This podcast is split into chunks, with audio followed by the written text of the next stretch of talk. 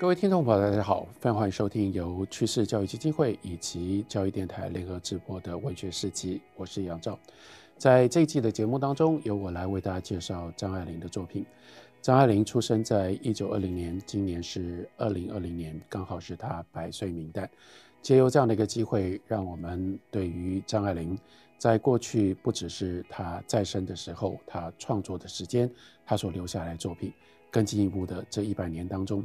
文学史上，他应该扮演什么样的角色，有什么样的地位，以及他留下了一些什么样的影响，我们都可以借这个机会好好的来讨论一下，那是怎么一回事。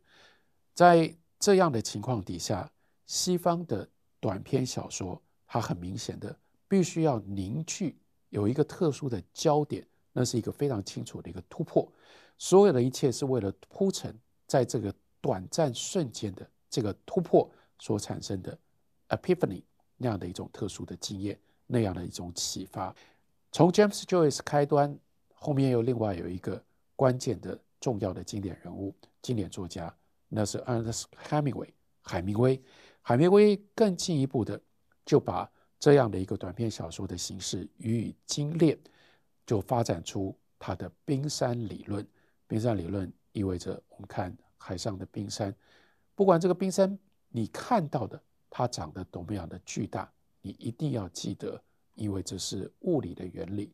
一块冰只有十分之一会浮在水面上，还有十分之九更庞大，大部分的它是沉在水里面的。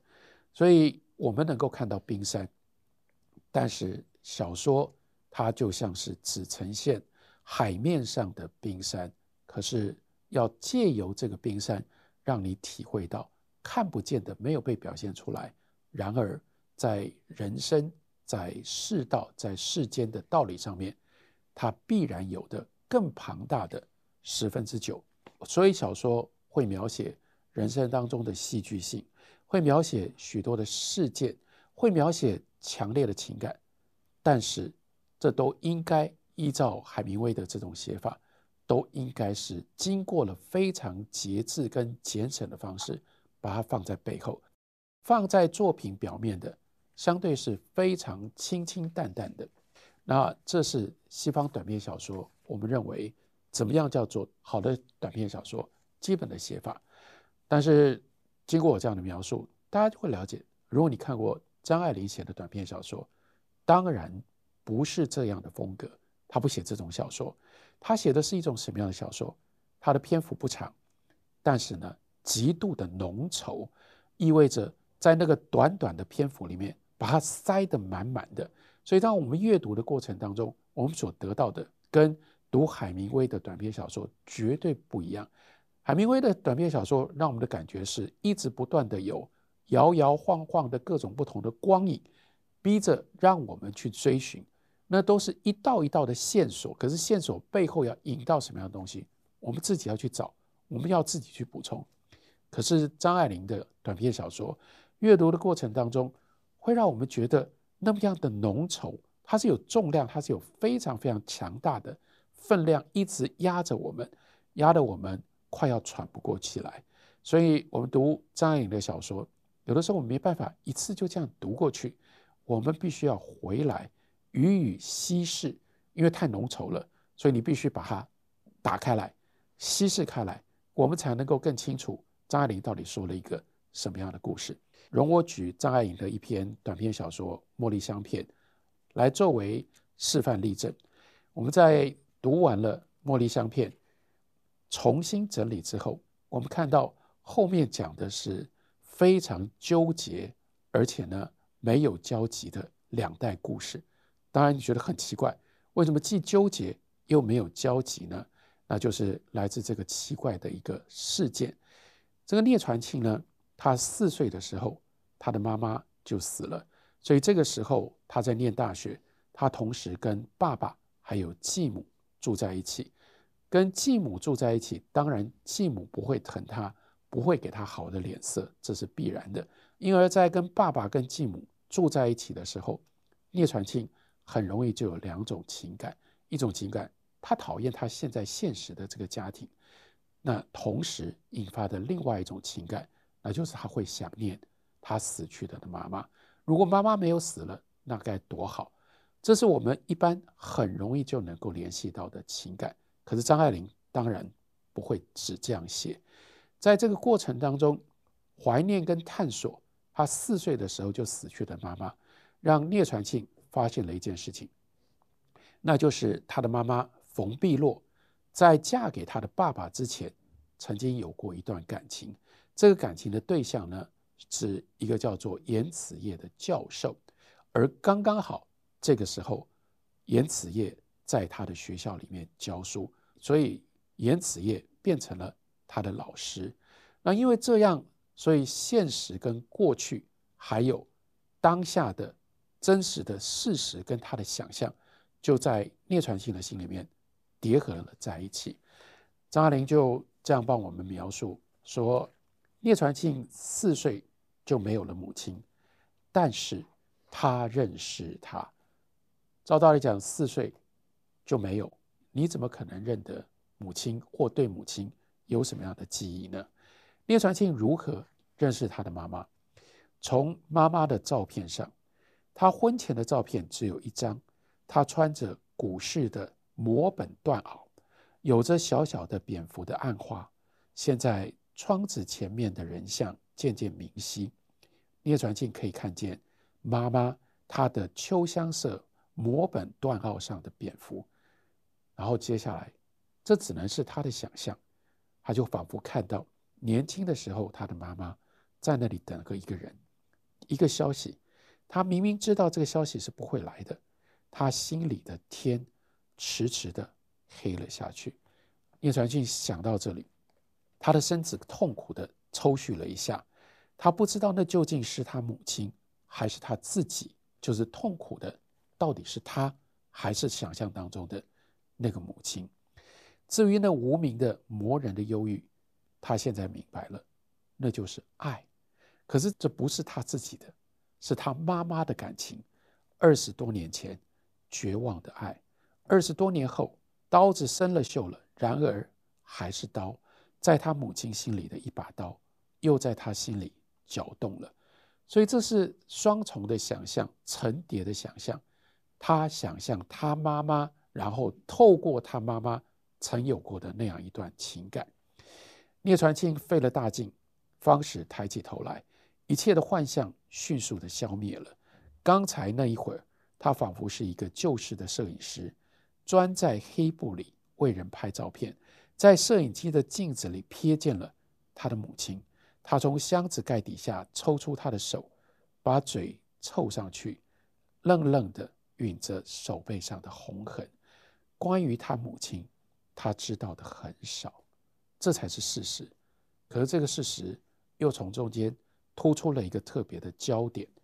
他知道，虽然知道的很少，但他知道他妈妈没有爱过他父亲。就为了这个，他父亲恨他的母亲。他死了，就把这个恨迁怒到他生的孩子身上。要不然，虽然有后母挑拨着。他父亲对他不会那样的苛夺，他母亲没有爱过他父亲，可是连带的另外一个问题，那母亲爱过别人吗？所以接着下来，他有机会听到一些他认为可能可靠的事实，他把他听到的拼凑在一起，拼出了这样的一个故事。用现在的眼光来看，那一点事实平淡的可怜。冯碧落结婚的那一年是十八岁，在定亲之前，他曾经有一个实习，他渴望能够到学校里读书，在冯家这样守旧的人家，那当然是不可能的。然而，他还是和几个表姐妹背地偷偷的计划着。表妹们因为年纪小得多，父母又放纵一些，终于如愿以偿，他们决定要去投考中西女塾，请了一个远房亲戚来补课。这个远房亲戚呢，就是严子业，而这个严子业呢，虽然年纪大，可是呢辈分小，在大学呢读了两年的书，所以这个时候呢，冯碧落一方面他很羡慕表妹们，另外一方面对于进学校的梦依然不愿意放弃，所以对他们投考的一切非常的关心，因此就在表妹那里遇见了严子夜几次。可是两个人始终没有单独说过话。但是显然颜子业看上了冯碧落，所以颜家呢就找了人来说亲。冯碧落的母亲没有开口回答，他祖父丢下，因为祖父已经死了，是祖父的妾，这个老姨娘呢坐在旁边吸水烟，先咯吱一笑，就插嘴说：“现在提这件事可太早了一点。”这后面是非常刻薄的对话，大家听听看。说：“哎呀，来得太早了。”那媒人呢就陪笑说：“哎呀。”小姐年纪也不小了，那媒人当然觉得说没有啦，这反正小姐已经可以到了可以出嫁的、可以谈亲事的年纪了。这样，这老姨娘笑什么呢？老姨娘就回答说：“哎呀，我不是指我们小姐的年纪，是你们长守，你替长守颜家来提亲。长守颜家再怎么样了不起，也是个生意人家。”他们少爷如果读书发达，再传个两三代，再到我们这里来提亲，那还有个商量的余地。现在可太早了哦，不是跟你说，你再过两三年来吧，我们小姐长大一点。不是，你早了两三代了，过了两三代，你们严家像样了，你再来跟我们提亲吧。话用这种方式说，哇！媒人当然懂了，就只好回去回掉了严家。严子夜辗转听到了冯家的答复，意味着不只是拒绝你们，是嫌你们家地位太低了，完全配不上我们冯家。这当然是很大的侮辱。然而此后他们似乎还见过一次面，那绝对不能够是偶然的机缘，因为已经经过了提亲，双方就要避嫌疑了。最后短短的会晤，所以聂传庆就只能猜，应该是他妈妈主动，冯碧落主动。冯碧落暗示子夜要他重新托人到父母跟前去疏通，因为这次是碰到那个老姨娘嘛，没有真正去问到爸妈，希望还保有这样的一个可能性，因为他的父母并没有斩钉截铁的拒绝过。但是严子业这个时候年少气盛，不愿意再三的被当作是高攀，使得他的家庭蒙受更严重的侮辱，所以他就告诉冯碧落，他不久就打算出国留学。冯碧落可以采取断然的行动，意思是说，要不然我们一起出国。可是冯碧落不敢不能这样做。聂传讯回想到这一部分。就不能不恨他母亲，但是他也承认他有他的不得已。二十年前是二十年前了，冯碧落他必须要顾全他的家身，他也要顾全严子夜的前途。所以这个严子夜呢，单身出国去了，回来的时候，冯家就把冯碧落嫁给了聂介成，也就是聂传庆的爸爸。颜子业接着呢，有几段罗曼史。至于他如何娶了现在的太太，那是一个南国女郎，然后为什么又会搬到香港，聂传俊就不知道了。另外一边，关于他妈妈嫁后的生涯，这很奇怪，这本来是他应该要知道，那是他的妈妈，是他妈妈跟他爸爸，可是毕竟这是他四岁，他妈妈就去世了，因此小说里说，聂传庆可不敢揣想。不敢揣想，但还是想了。所以这是张爱玲另外一段非常有名的描述。他就说：“这个冯碧落，它不是笼子里的鸟，笼子里的鸟开了笼子还会飞出去。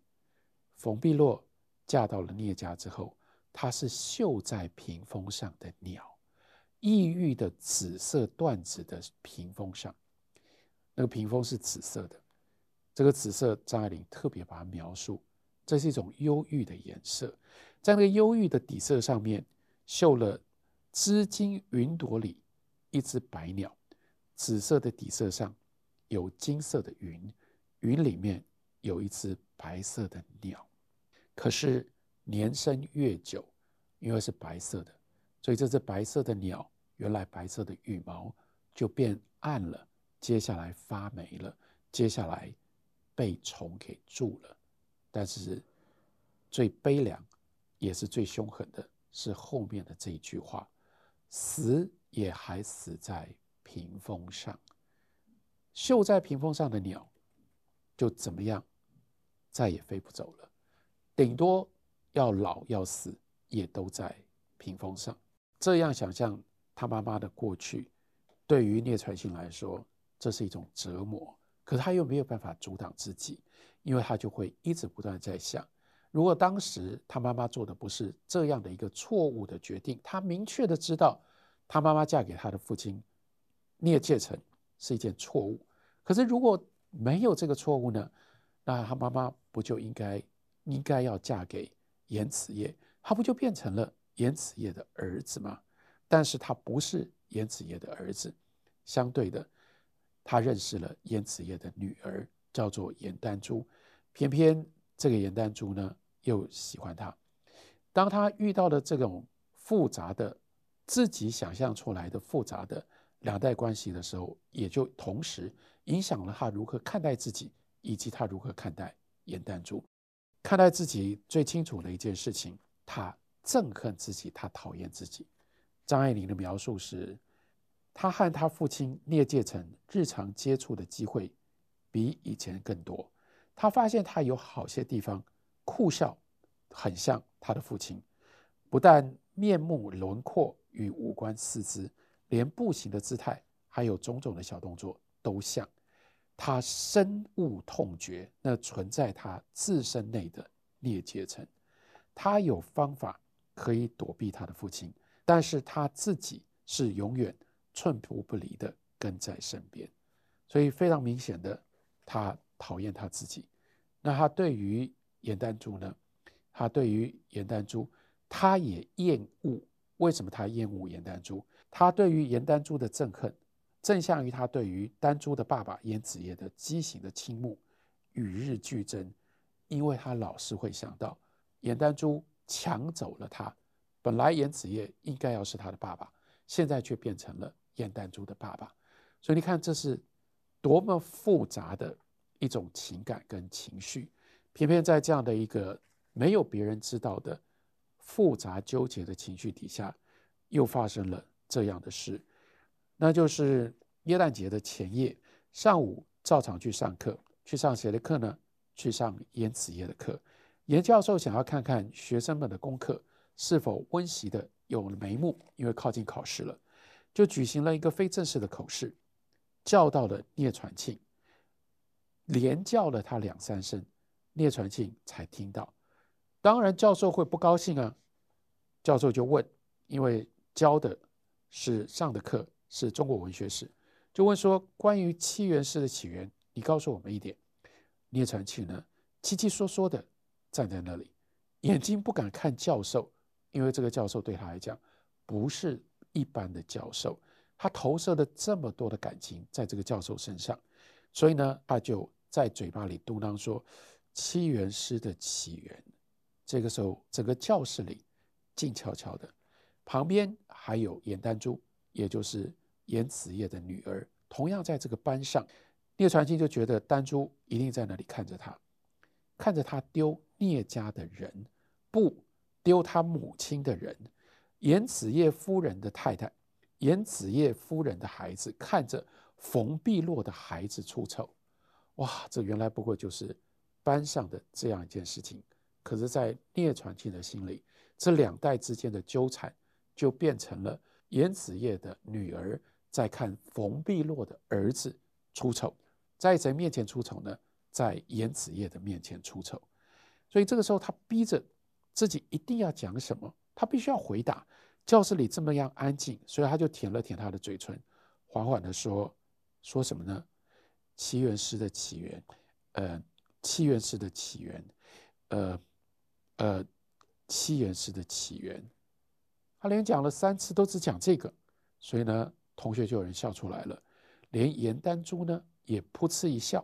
也有许多男生本来没有想要笑，看到严丹珠笑，因为大家都喜欢严丹珠，多少男生喜欢严丹珠，所以看到严丹珠笑了呢，也都跟着笑了。严子叶看到满屋子的人都笑成一片，教授老师当然很不高兴。这个时候他有另外一个误会，他觉得聂传庆在耍宝，逗大家笑，就更加生气，沉下了脸。把书重重的丢在桌子上，就冷笑说：“哦，原来这是个笑话。对不起，我没有领略到你的幽默。因为老师生气了，大家呢就收敛了笑容。言子叶又说：‘聂传庆，我早就注意到你了。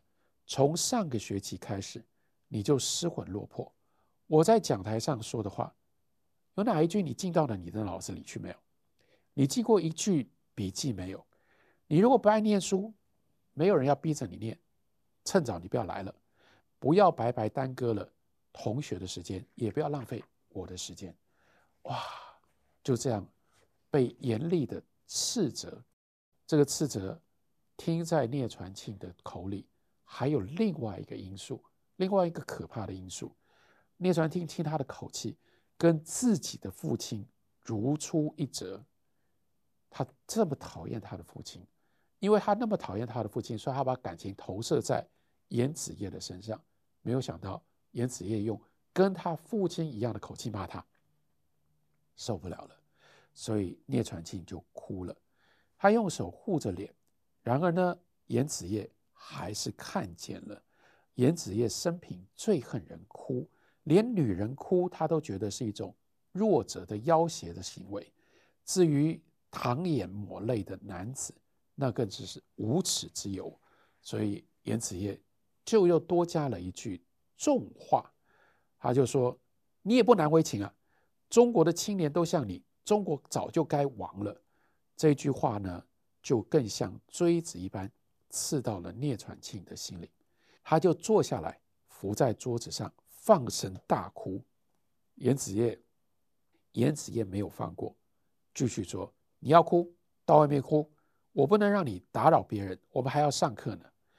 聂传庆的哭一发不可收拾，呜咽的声音一阵比一阵响，他的耳朵呢有一点聋，就没有听到严子叶后来说的话。严子叶看他还在教室里，就指着门大声说：“你给我出去！”